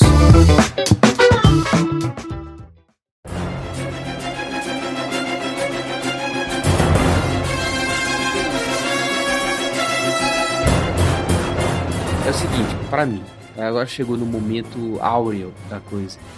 Michael Giacchino é o herdeiro espiritual do John Williams, tá? Então, assim, John Williams é o cara que fez as trilhas do Indiana Jones, do Star Wars. Então, esse cara Harry mim é- Potter. é Harry Potter, um- alguns, né? Pra mim ele é um gênio. E ele tem feito vários dos filmes novos do Star Wars. O, o Giacchino fez o- a trilha sonora do Rogue One, fez a trilha sonora dos filmes novos do Star Trek. E ele é um cara sensacional. E o que ele fez com a trilha sonora desse filme? Ele fez, assim, quando saiu o trailer, ele, é, um pouquinho depois do trailer do Homecoming, ele fez um, tipo um, Um vídeo com a orquestra, é, foi foi? tipo um teaser, assim, tocando a música. Parará, parará, tá, tá, tá, Nossa, aí, tararara. arrepiante. Cara, foi fantástico. E tocou esse no, no começo do filme. Cara, eu achei assim, é a melhor coisa que abertura. fizeram com trilha sonora do Homem-Aranha até então. Na moral. Ele pegou uma música que é clássica e ele deu um clássica assim, num jeito meio goofy, né? Porque era da abertura do. Homem-Aranha dos anos 60. E ele transformou numa parada super épico, animal. O Giacchino, ele tem esse, esse poder, né? Esse poder de fazer algo te elevar a um estado de tipo, caraca, o que eu estou presenciando é algo de outro mundo, assim, mesmo que não seja. Ele consegue te levar a pensar, falar, meu Deus, isso aqui é a melhor maravilha do mundo. Que as Sim. músicas do cara são muito Você vê, por boas. exemplo, divertidamente. Por exemplo, divertidamente. Você tá lá. E aí tem aquela música do começo. Sim. Nossa. Cara, tudo que ele faz. Atinge a tudo que ele alma. faz. E essa, as trilhas que ele coloca são perfeitas, cara. Tipo, ele consegue fazer você sentir o, o que tá acontecendo no filme com a trilha dele. Ele vai fazer a trilha do Batman, do É, Robert Pattinson. ou, seja, é uma boa Esse indicação de que o filme talvez seja bom. Não sei. Vai ser o melhor falar. Batman até agora. Todo filme que o, o Giacchino faz é bom, né? Vai ser o substituto do John Williams e do Hans Zimmer. do Hans Zimmer. Tem uma, uma, uma faixa, acho que é do Far From Home, que chama é, Sweet Up, alguma Sim, coisa assim. Up. Mas é a, é a música do final lá. Cara, é, é uma delícia. É uma delícia. É a cena dele pulando pelos prédios e conversando com a MJ pelo, pelo celular, igual eu comentei no começo. É, é muito legal. É muito Cara, e aí que tá, né? O filme tem um mix disso, né, mano? Muito grande, assim, da, da integração da música com umas cenas muito bem feitas, assim, tipo, dentro ali do momento ali. E, cara, é, é muito bom, velho. Ele tocou num ponto que pra mim é um negócio assim. Eu não sei o que vocês pensam, mas que porcaria é essa de MJ, velho? Eu não quero muito falar sobre isso, cara. Eu não quero falar sobre uma MJ Ah, que não gente. seja Mary Jane. Eu gostei da Zendaya Ah. fazendo a Mich- Michelle Jones. Eu gostei dela como personagem. Mas tem que chamar de. Mas enfim. Mas qual que é o problema de chamar de MJ? Mano, M... Japa, Você MJ está é Mary Jane, velho. sobre Homem-Aranha você me faz essa pergunta. Então, Eu só assisti os filmes, já deixei bem claro. Eu só assisti os filmes. E nos filmes, não tem nenhum problema.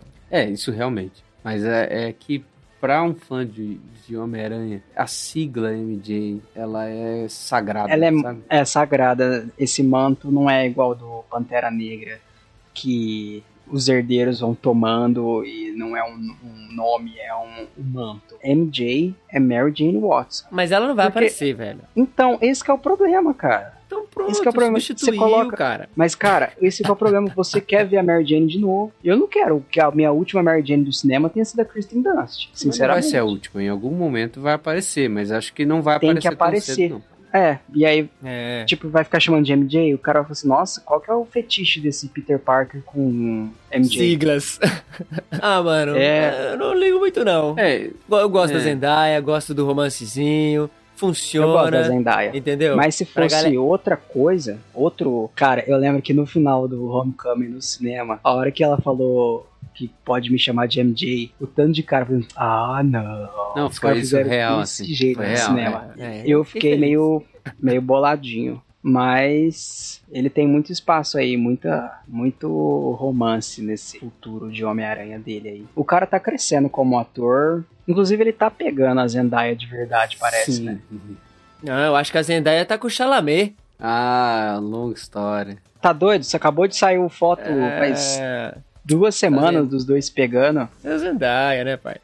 Ó, mas assim, em termos de filme, cara, este filme do Tom Holland aí, ele é o filme mais completinho no sentido, não tô falando do filme em si, mas no sentido técnico, porque a gente tem um grande elenco, a gente tem grandes possibilidades, a gente tem uma grande trilha sonora, a gente tem muita coisa que pode acontecer com este Homem-Aranha. E foi como o Gabriel falou, de a gente poder ver mais desse Homem-Aranha em situações aí do college, etc. E de coisas que faltaram nos filmes agora que, né, o, o Homecoming e o Far From Home. É, E- o que é empolgante é ele ter o universo, Mar- os elementos do universo Marvel ao dispor dele. Uhum. Por exemplo, é, os encontros dele com o Johnny Storm, por exemplo, que é uma amizade meio que é, já é famosa assim nos quadrinhos dos dois, ou então ele e o Demolidor. Esse tipo de coisa empolga. Agora, ele precisar de outros não é empolgante. Ô Gui, você percebe um padrão assim? Que no filme ruim do Sam Raimi, não, não quero criticar, só elogios. Não, não, não. Do três pra frente é só descer na malha. Não, não teceu nenhum elogio, nada, é só. De... Como que não ter esse elogio, velho? Ah, eu falei que eu gosto do. Amazing Spider-Man 1. Ah, mas falou que gosta, gosto só falou mal. Você tem um ídolo Cara, no seu porque tem coração, mais-. Tem que tratar É, do coração cara. desse negócio aí. Você idolatra esse Japa, Tobey Maguire, É cara. difícil, mano, é difícil. Eu não idolatro o Tobey Maguire. É difícil Eu a tenho- gente é que tentar memória- ser imparcial e, e propor É aqui memória uma análise afetiva. sincera e você não consegue se desvencilhar Mas eu do sou seu o amor. Eu sou o cara que mais defendeu Homecoming quando ele saiu, porque ele é um bom filme de quadrinhos. O que eu não gosto é que ele pega elementos do Homem-Aranha e dá pra outras pessoas. Tipo, ele esvazia o Homem-Aranha e ele fica. Os elementos dele estão distribuídos em outras pessoas. É, os vilões que são dele, na verdade, nutriu ódio por outra pessoa. A inteligência que é dele, na verdade, não veio dele. O que ele poderia ter produzido são outra, é outra pessoa que deu pra ele. Sabe? Tipo, eu quero ver esses elementos do Homem-Aranha num, num personagem Mas, só, que é o Mano, Peter foi o que eu falei. O problema desses filmes é o próprio MCU. É o É, MCU. é- é o é. maior trunfo. Eu fiquei super feliz quando isso aconteceu. Fiquei muito feliz. Falei assim, finalmente, sabe? Vão poder destravar várias coisas. Você falou muito bem. Vão poder destravar a amizade que o, que o, o Homem-Aranha tem com o Johnny Storm. A possibilidade dele se relacionar com a, o Quarteto Fantástico futuramente. Com um- uns Vingadores. Novos Vingadores, por exemplo, que ele faz parte dos Novos Vingadores. Essas, essas possibilidades são incríveis. Mas o que é isso sem o Homem-Aranha amigo da vizinhança? Entendeu? Porque a gente teve Homecoming, mas logo em seguida teve Far From Home e agora vai ter No Way Home. Parece que eles estão indo pro caminho contrário, cara. é, é cada vez mais distante, assim, do Homem-Aranha que da vizinhança. Igual o que ele fala no final do, do Homecoming, que é muito legal a conversa dele Tony Stark, que Pra mim, aquilo é Homem-Aranha. O Homem-Aranha rejeitando o convite pra entrar nos Vingadores. Que ele fala assim: o meu lugar é com as pessoas pequenas, eu quero Pô, Essa cena é muito boa. Essa é ajudar os pequeninos, né? É, e aí ele recusa o Aranha de Ferro lá. E eu acho muito legal aqui. Muito legal. Só que aí no segundo filme ele já tá lutando com seres elementais de água, fogo, areia. Assim, é o que o Gui falou, é uma esperança pra ver um Homem-Aranha é, salvando a lojinha da conveniência, derrubando organizações Queria criminosas. ver o Homem-Aranha no Natal com aquele cachecol. É verdade. Mas eu confio, cara. Eu, eu tenho. Eu confio que o Kevin Feige ele pode fazer a coisa certa com o personagem. Não é o primeiro personagem que teve um começo meio controverso, igual o Thor, o primeiro É, o Capitão Thor tá aí América, pra mas, provar que dá pra, mas dá pra eles- redimir. o Kevin Feige é um cara que tem uma visão de futuro, assim. Eu acho que se tiver uma próxima trilogia à vista, é a chance de dele redimir. Até porque o John Watts vai sair, né? Da, da enfim, direção né? de Homem-Aranha. Só que ele vai para o Quarteto Fantástico. Vamos ver o que, que ele vai Ah, fazer lá, né? certo. Mas eu creio que seja melhor mesmo. Vai ser a chance de ver, assim, um- uma outra pessoa trabalhando com esse Homem-Aranha.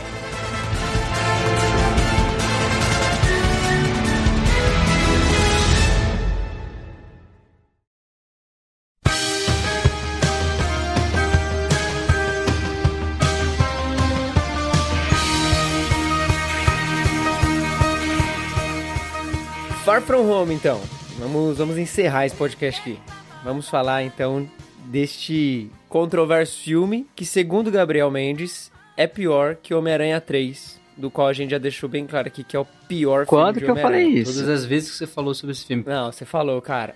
Você fa- você- primeiro que você olhou pro Far From Home e disse que Far From Home e Amazing Spider-Man 2 é a pior coisa que existe e defendeu Homem-Aranha 3 do Raimi. Então, assim, Eu defendo mesmo, porque foi um homem injustiçado, fez o que pôde com aquilo que lhe foi dado. cagou. Mas ó, Macaco da Noite é o que faz esse filme ser bom. Nossa, esse mini arco aí do Night Monk é, é da hora. Essa roupa stealth que ele usa aí é, é massa. Você Só vê- aquele óculinho de nadador que. Ah, eu achei legal, cara. Achei charmoso, não achei ruim, Eu não. gosto de filme assim, embora eu não goste do filme por ser longe de Nova York, eu prefiro o Homem-Aranha em Nova York, né? Eu já falei isso, né? Ah, sem dúvida. coisa tipo pé no chão, o negócio dele com a vizinhança. Homem-Aranha é o amigo da vizinhança. É isso aí, your friendly uh, neighborhood lá, Spider-Man. É, Escrevendo a dúvida. mão quando prende o vilão e tal. E aparece um pouco disso no primeiro, no Homecoming, mas no segundo, a vibe dele viajar pra Europa e tal, eu não curto tanto. Mas isso não prejudica, acho que a, a sensação do filme de dilemas do Homem-Aranha, né? Não sei se vocês. Ah, eu acho que tanto no Homecoming quanto nesse, fica evidente assim a, a sensação de dever mesmo em, em outro país, em outro continente. Na Europa lá também ele tá tendo a chance de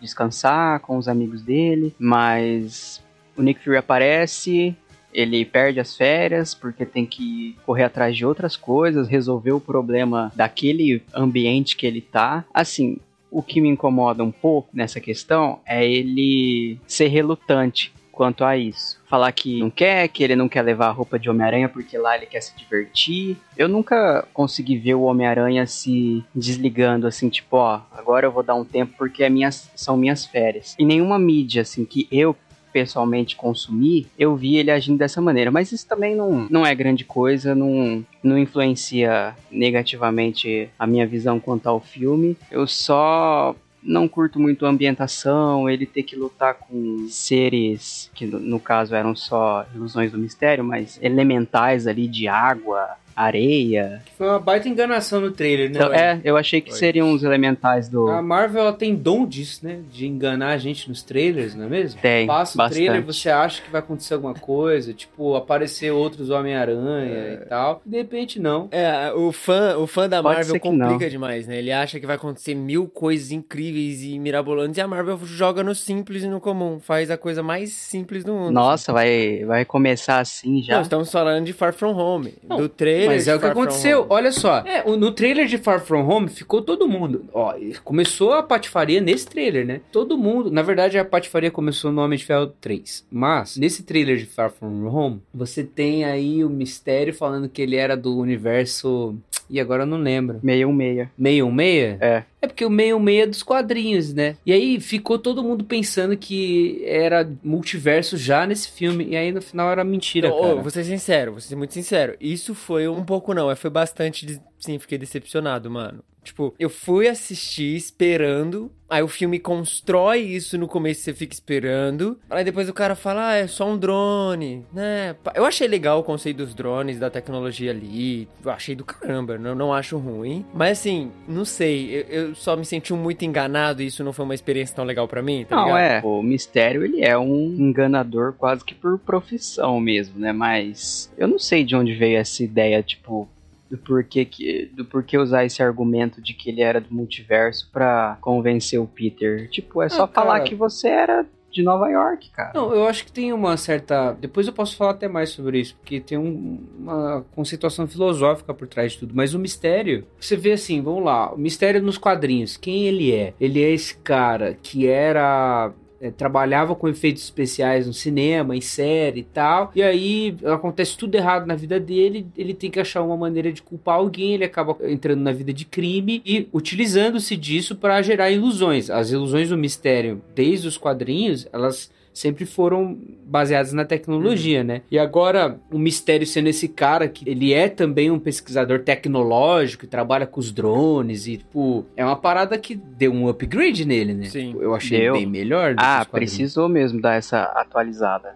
Porque não dá pro cara ficar trampando com efeito prático, ficar usando, tipo, bombinha de fumaça, fa- fantasia. É legal que até a, a caracterização dele, ele não usa sempre aquela roupa clássica dele. É uma roupa de motion capture, né? E tem uma, uma questão de, tipo assim, de adaptação do conceito do quadrinho desse personagem, tanto pra sala do cinema, né, pro, pro cinema em si, pro telão, quanto pro momento que a gente tá vivendo. Tipo, mano, não dá pra você pegar esse personagem que foi criado lá atrás, com essa caracterização específica e, e querer colocar ele de um jeito É. hoje e achar que as pessoas vão simplesmente aceitar, né? Então, nesse sentido, eu achei muito bem feito, Ia assim. ficar o- super toscão. é, eu achei muito bem feito, mano, o mistério. E, aliás, eu acho o- todo o conceito ali muito louco. A cena dele enganando o Peter e a ilusão desaparecendo e aparece ele com a roupa do motion capture, assim, tipo... Mano, eu achei muito da hora essa cena. Muito mesmo. A todas as cenas que aparece a, aquela maluquice, assim, né? Porque, cara, são cenas muito boas. E no cinema eu fiquei, meu Deus, isso aqui tá Foi muito bom. impressionante. Isso aqui tá igual o quadrinho. Porque nos quadrinhos, aquelas paradinhas que ele usa, tipo uma- uns quadradinhos que gera toda uma ilusão, que é baseado em laser e tudo mais, existe isso. Só que é um negócio meio bregão, assim. E aí,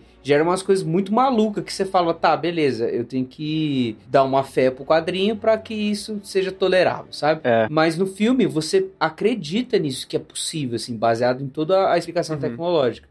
Além de que o, o Jake Gyllenhaal também faz Nossa, um manda baita muito bem, né, papel ali, né? E ele é um cara meio esquisito, né? Meio Ed, assim, porque ele fica berrando, como se ele, as ordens que ele dá pra inteligência artificial, como se ele estivesse falando com uma criada na casa dele, o cara bem... Ó, mas falando sobre Homem-Aranha, o que o Gabs falou eu acho um negócio muito louco, assim, porque eu entendo, Far From Home tem seus problemas, e beleza, eu acho que isso já é bem con- conhecido, assim, de que não é o filme favorito da galera, não é o filme favorito do Homem-Aranha nosso daqui, mas o Gabs apontou algumas coisas que eu acho interessante, porque eu entendo que ele talvez não tenha gostado da- do que foi apresentado ali, da forma como talvez tenha sido apresentado. Mas, cara, eu achei muito massa esse lance. E eu senti muito é, a parada do Peter estar em luta realmente. Tipo assim, não foi só um negócio do cara falando, tipo, gente, estou em luta e, meu Deus, eu não sei se eu seria o Homem-Aranha, eu só queria. Sabe, não, foi um negócio visível, sentido, apresentado ali em tela. Você percebe essa luta constante do personagem. Porque a gente, novamente, volta a repetir: é uma criança, é um moleque jovenzinho ali na escola que tá lutando contra a responsabilidade de ser um Homem-Aranha e com a vontade de ser um moleque, sabe? Então, tipo, eu entendo que neste Homem-Aranha, por exemplo, não tem a grande e famosa frase com grandes poderes vem grandes responsabilidades, mas em defesa deste, eu percebo que isso tá sendo transformado em cinema, sabe? Isso tá sendo traduzido em linguagem cinematográfica neste Peter que você percebe que ele tá tipo, cara, eu tenho uma função, eu tenho uma obrigação, e mesmo em Londres, isso não deixa de fazer parte de mim. Mesmo longe de casa, tá ligado? Isso ainda tá aqui. E você fala, mano, É. sabe? Eu, eu acho isso um grande mérito, assim. Ele filme, tá, traduzindo essas frases do tio Ben em situações, né? Tá trazendo para situações assim para você ver na prática o que seria sem a parte teórica, por mais que eu gostaria muito da parte teórica, né? Mas é, mas eu acho que o grande lance não é nem ele ser a, essa responsabilidade em ser o Homem-Aranha, mas em suprir a necessidade das pessoas por um novo Homem de Ferro, que é o que parece que ele tá, tá lutando, assim. Uma coisa que eu gostei nesse filme é que ele quer se distanciar da sombra do Stark, uhum. porque ele não quer que as pessoas vejam ele como o próximo Homem de Ferro, e sim como o Homem-Aranha, e o único Homem-Aranha até então digo assim, não tem Miles Morales, não tem mais ninguém. Ele é um herói que não precisa cobrir todo o mundo. A cena de, a cena de Homecoming dele ajudando a galera da, da vizinhança. Cara, tem uma cena muito boa que, tipo, nem é ele salvando ninguém, nem nada, mas é ele dando instrução pra Sim, uma senhorinha pra lá. É, Cara, isso é, é muito legal. Muito legal ele não precisa ser esse cara que tem que cobrir todos os problemas do mundo. Ele tem que fazer o dele, sabe? Cê, Com responsabilidade. Não, não, concorda que, tipo, é legal ver ele aprendendo isso? Quem ele é como um herói? Não, sem dúvida. Sabe? Tipo, sem pensando dúvida. a longo prazo, assim, este Homem-Aranha, vendo que existiu o Tony Stark, aí perdeu o Tony Stark, ele vendo que ele não consegue ser o Tony Stark, e aí que ele não precisa ser o Tony Stark e de que é. quem é o Homem-Aranha nesse universo, sabe? Nesse universo cheio de heróis, nesse universo cheio de problemas. Então, tipo, é muito legal você ver isso sendo desenvolvido com o Peter, assim. Eu acho que a cena, por exemplo, em que ele entrega o óculos pro mistério, eu sinto muito isso, de tipo, cara, eu não sou isso aqui que todo mundo talvez espere que eu seja, ou sei lá, que eu tô pensando que eu tenho que ser. E ele só entrega Exato. o óculos, sabe? Exato. Pô, mas é, essa é uma construção que vai acontecendo desde o Guerra uhum. Civil, né? Porque, tipo, por exemplo, no Guerra Civil ele começa a trabalhar pro Stark, então ele vai pro lado do Homem de Ferro, ele é um estagiário, ele tá ali como sendo novato. E ele é um vislumbre, né? É, existe ali é, uma clara vontade no, no Peter Parker, assim, tipo, eu quero ser um Vingador. Uhum. Aí vem o Homecoming, ele toda hora mandando mensagem pro rap, né? Ó, tô pronto, isso é legal. fiz isso, fiz aquilo e tal. E, e beleza, aí vai acontecer nos outros filmes, então você tem ali o Guerra Infinita, o Ultimato, ele é lançado na coisa. A cena no Guerra Infinita, quando ele vem ajudar o Tony Stark, né, que tá lutando com aquele cara lá, e ele, tipo, ó, oh, tô aqui e tal, o que que tá acontecendo? E no meio uhum, do parque é ali. Aí ele é lançado pro espaço, cara. Tipo, a jornada do Homem-Aranha é entre um super-herói, alguém que tá ali na vizinhança e um vingador, ela é muito rápida, inclusive para ele. E aí ele tem que viver, vivenciar as consequências Sim. disso. E eu acho que esse filme, o Far From Home, como já passou todo aí a saga do, dos Vingadores, o, o Homem de Ferro morreu, se sacrificou pela galera e agora ele tá lidando com o luto do seu mentor, da pessoa que tava guiando ele, que tinha dado a armadura para ele, que tinha dado uma roupa nova para ele, que o fez um vingador, agora ele pode estar tá falando assim, não, peraí, peraí, tem uma etapa que eu não, não acabei, tem uma etapa que eu não vivenciei uhum. direito. Então, isso é uma, uma, uma, coisa interessante do, do filme, sabe? Porque é um moleque que tá ali querendo uh, namorar uma menina, que tem os seus amigos e tem a viagem com os seus amigos, que tem ali todo um, uma é, tipo, o final da adolescência para ele viver, para ele experimentar, e ao mesmo tempo, como super-herói, ele já está numa outra fase, sabe?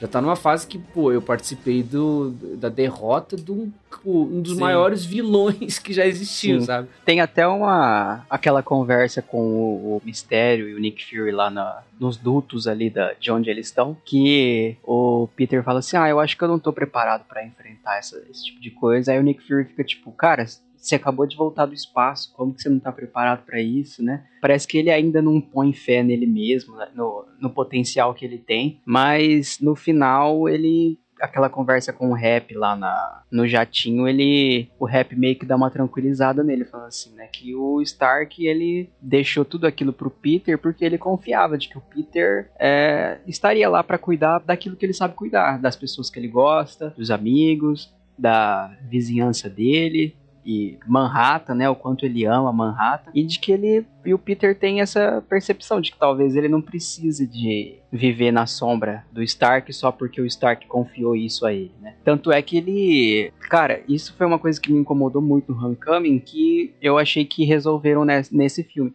que era a inteligência artificial na, na roupa dele. Tipo aquela Karen lá. Cara, eu não curti ele ficar conversando com a roupa. Achava bem chato. E nesse, ele toma a decisão de tirar o máximo de high-tech possível assim que ele tem a oportunidade de fazer. Eleva ele a um status de simplicidade, mas alguém que sabe o que fazer com essa simplicidade. É o homem maduro, né, mano? É o homem que, que tá se conhecendo ali e tá vendo que ele realmente precisa e o que não. Porque assim, eu percebo, né, você vai comparar a idade, você vai comparar um monte de coisa, o Peter tá no meio de um monte de adulto quando se fala de super-heróis, né? Não tem ninguém da idade dele, não tem ninguém jovem como ele. Então é todo mundo dizendo para onde ir, o que fazer, como fazer, o que vestir ou não. E o cara se encontra num lugar agora, tipo, cara, eu tenho que tomar minhas decisões, eu tenho que fazer a parada agora do herói dar certo, porque sou eu, eu sou o Homem-Aranha, tá ligado? Ninguém mais é. Nesse sentido, nesse momento assim, é legal quando você vê que o Peter começa a tomar umas decisões e, sabe, começa a fazer as coisas. O próprio lance do mistério, cara, ele deu o óculos pro mistério, tipo, ele deu o poder pro cara. E você vê que ele sente essa resposta de tipo, cara, eu pisei na bola. Eu fiz caca e agora eu tenho que consertar isso aqui. E ele vai lá e conserta sozinho. É óbvio, eu acho que o filme tem vários defeitos. Tem várias cenas desnecessárias. Tem, tem várias coisinhas que, tipo, mano, só tá se colocando ali pra, pra perder. Tipo, a cena do ônibus eu acho uma perda de tempo gigante. Nossa, eu acho muito chato essa cena. Nossa, é muito. ch- Não, você vê o tanto que ele se preocupa com a identidade secreta dele, ele dá um baita do pulo no meio do busão, né? Tipo assim, em três segundos ele deu um pulo pra fora do busão, destruiu o drone com a teia dele e caiu lá e tipo, nossa, Ninguém viu. Ninguém viu. Nada arriscado. Ninguém É, viu. isso é mas beleza. Ô, mas acho que isso nem é isso o pior, cara. Na moral. Acho que o pior, assim, é essa. Esse, é o dead issues. Não, cara. isso aí é triste. É isso. É. Esse Peter Parker aí tem dead issues demais, cara. Dead issues com o Tony Stark no outro, dead issues com o Abutre, por causa que ele é, tipo, entre aspas, o sogro Uhum. dele, né? Que é o pai da Liz. É, e um baita de um dead issues com, com o mistério, cara. Porque você pensa assim. E o Peter Parker ele quer ele entende que ele deveria ser o substituto do Uhum. Iron Man. Então eu vou substituir o Homem de Ferro? Não, não sou capaz. Eu tenho que encontrar alguém pra ser capaz. Ele vai lá e encontra um cara, que é o, o Mistério, né? O Quentin Beck. E ele começa a botar toda a esperança que ele tinha no Tony Stark no cara, Exato. sabe? Aquele diálogo deles é num bar. É, agora? tem uma no bar, que é quando ele entrega o óculos. Essa mesmo, tipo, ele- eles estão ali, nossa, agora você é meu brother e tal. E o cara conheceu ele É. tipo, É. dois dias Só o atrás. óculos do Você Homem vê a de Ferro pra você. necessidade dele, sabe? Esse óculos só vale 3 bilhões, mas eu acho que tá de boa. Você pode É, eu ficar acho que o Homem ele. de Ferro gostaria que você ficasse com ele. E o cara tá tipo, não, sério? Mas aqui tá, né? Quem não daria o óculos para Jake Gyllenhaal? Meu Deus. Aquele cara. Aí é, é um outro Ah, fator é. que a gente tem que levar em consideração.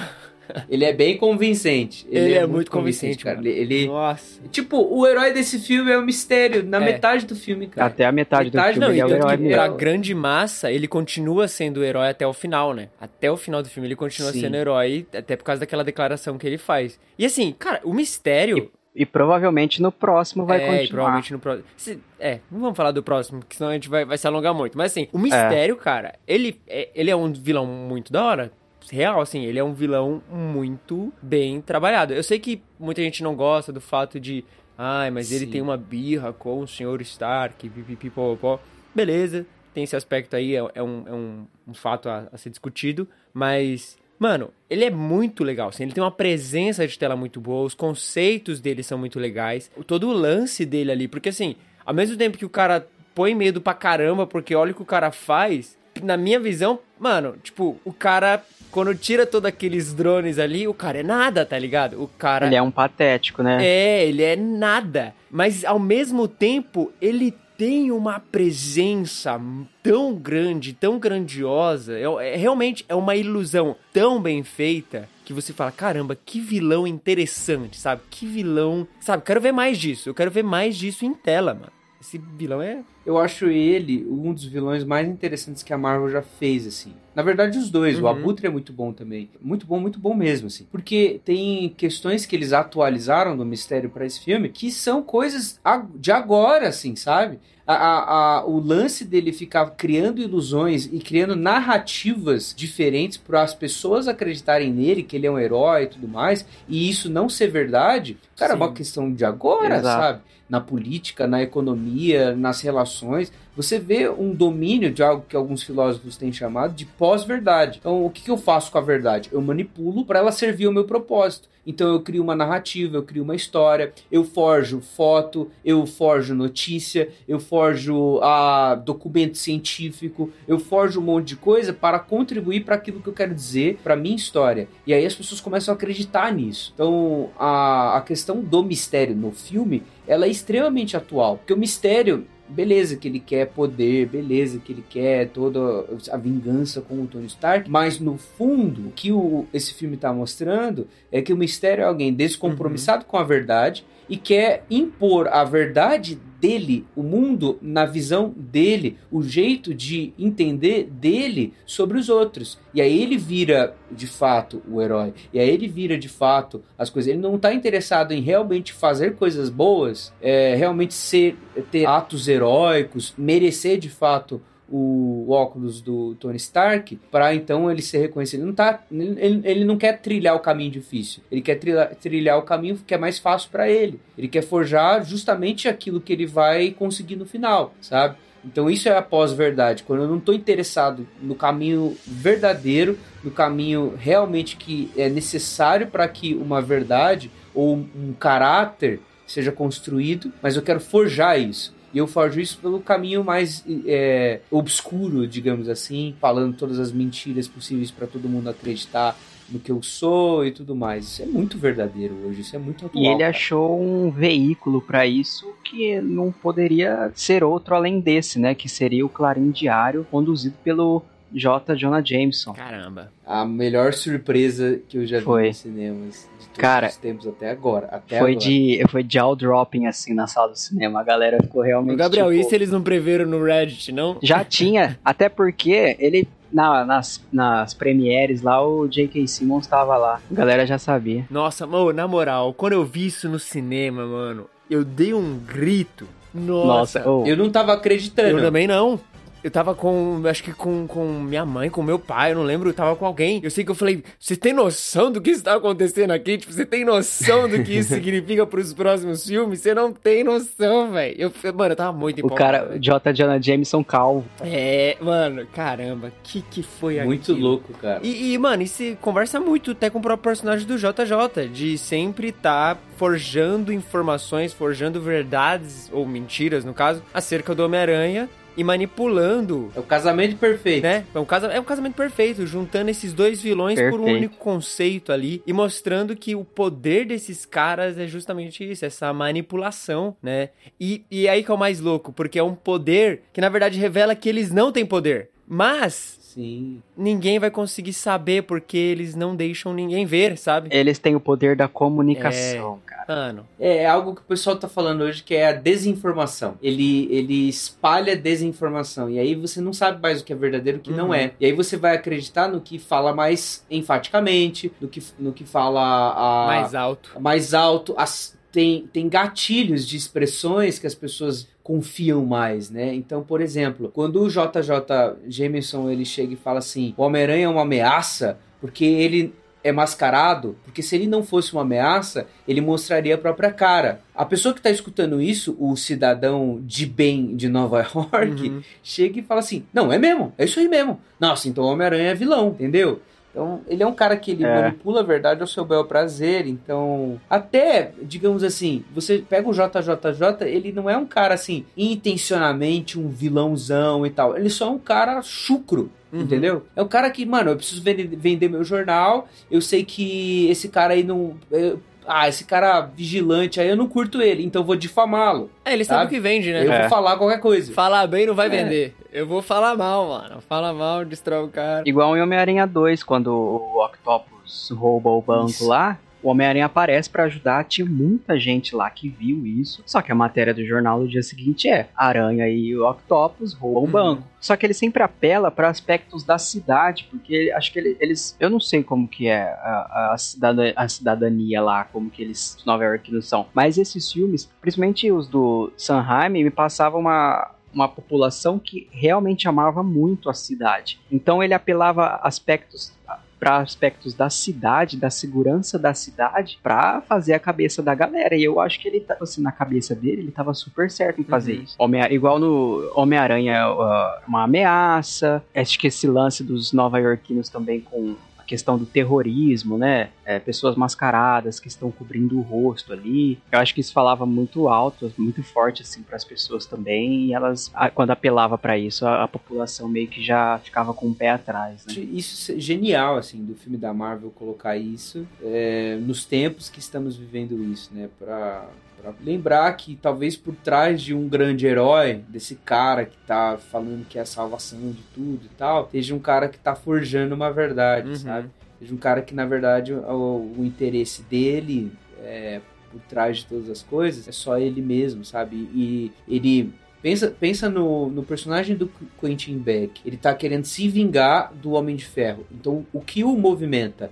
A vingança. Como todo vilão. E principalmente todos esses vilões do Homem-Aranha do UCM, é o grande, a grande vingança em cima da- das indústrias Stark, que é realmente o que manipula a tecnologia nesse universo, que juntou os Vingadores e tal. Então é, seria assim, o que há de bem para ser vingado, que seria uma corporação que o fez mal, né? No Uhum. caso, tanto do Abutre quanto agora do, do Mistério. E o cara, ah, eu quero alimentar a minha vingança, então eu vou criar aqui uma narrativa que as pessoas comprem, e aí a minha vingança terá força por conta do número de pessoas que tá acreditando em mim agora e tá do meu lado. Isso é claro no final. Que ele, com, cara, é um minuto e pouco de vídeo. Ele consegue convencer Nova York e o Sim. Homem-Aranha é um vilão. É, é um videozinho editado ali com o Peter falando destrua os drones. Ele, ele tem uma galera, ele trouxe uma galera da, da Stark Industries também, né? Como um time dele. Porque depois que ele consegue o óculos lá, até o bar que eles estavam era um bar todo decadente, cheio de malandro lá. E parecia que lá tinha, tava reunida a galera que se sentiu injustiçada pelo Stark em algum ponto, né?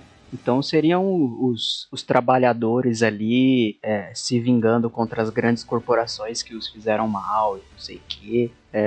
o cara tem essa, esse poder do, do convencimento mesmo e ainda arrastou um, uma pá de funcionário ali do Homem de Ferro. Mas é isso, cara. O, o- o Far From Home é um bom filme, não é dos melhores. A trilha sonora é Michael Giacchino. Ah, assim, genial. tipo, Eu não tenho que falar de Michael Giacchino, acho que eu já elogiei bastante ele, né? Quando a gente tava falando do Homecoming. Uhum. Eu acho a produção técnica elevou muito as expectativas em torno de um filme do Homem-Aranha. É tudo muito bom. É o Homem-Aranha que a gente meio que espera ver, assim. Ao contrário dos outros filmes, é tipo, nos outros, por exemplo, vendo o 1, 2 e 3 do Sam Raimi e vendo o- os Amazing, né? Eu saía do filme assim, tá, beleza, ok, muito legal e tal. Nesses filmes do Watts, eu saio querendo ver mais Homem-Aranha, sabe? Uhum. É um misto, assim, um sentimento misto. Ah, eu prefiro o Homem-Aranha em Nova York, queria ver mais dele, mas eu queria ver mais dele não num reboot de filme, não num outro universo e tal. Eu queria ver mais o Tom Holland,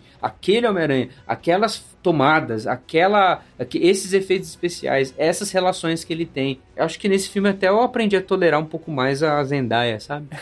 Ah, eu curto a Zendaya, mas não Eu como- também curto, mano. Ô Gui, a sensação que você tem não é uma de que, caramba, eu estou realmente assistindo as aventuras do Homem-Aranha nesses filmes do MCU? É. Eu tenho muito essa sensação, assim. É pela trilha, pela vibe, pelo, pela forma como é conduzida as coisas assim. Eu tenho muita sensação de, caramba, estou assistindo, sei lá, as aventuras do Homem-Aranha. E poderia ser vários episódios ou vários filmes mostrando este moleque, mano, fazendo as coisas dele, correndo pela cidade, soltando teia, descobrindo coisa nova. Porque beleza, tem as coisas ruins, mas tem muita coisa boa, tem muita coisa divertida, tem, tem muito negócio ali a ser explorado que, mano, é uma mina de ouro, velho. O Homem-Aranha, ele é um herói muito, Sim. muito profundo. Ele é muito, muito mais do que mera superficialidade. Ele tem muita coisa pra se trabalhar nele ali.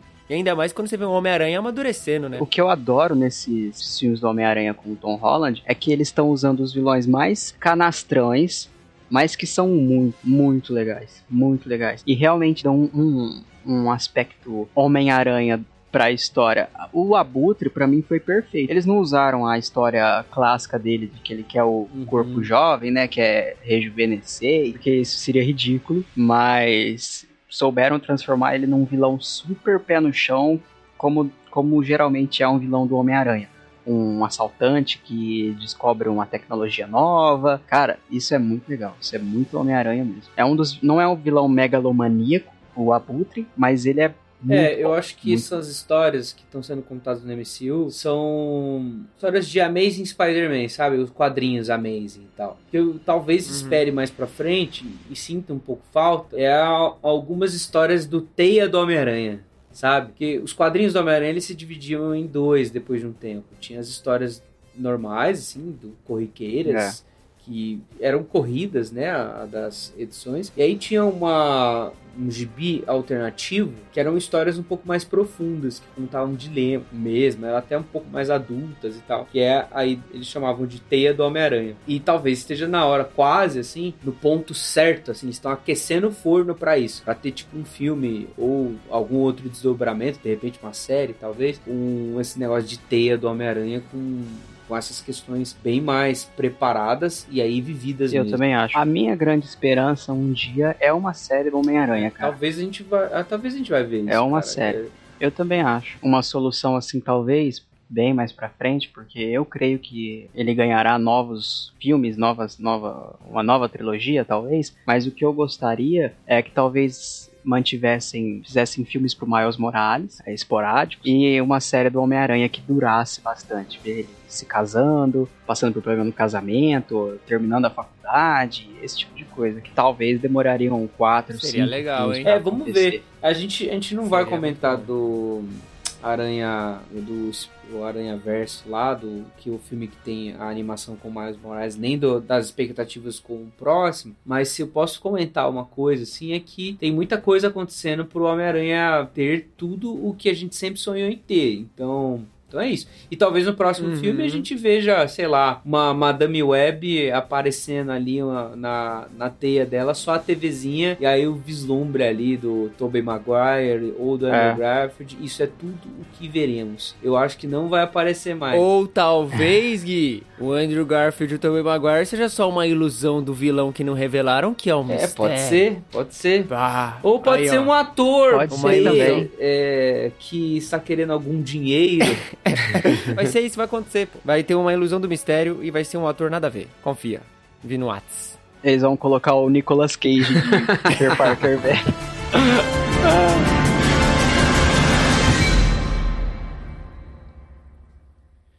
É isso! Este foi mais um episódio do Contemporama. Se você gostou, por favor, ouça também os episódios já lançados, se inscreva no Spotify ou no agregador aí que você goste. Mande um review na Apple Podcast, porque isso ajuda muito. E se você quiser trocar uma ideia, mandar um e-mail, fazer uma conversa, as nossas informações para contato estão na descrição do episódio. Dito isso, nós nos vemos na semana que vem. Até breve.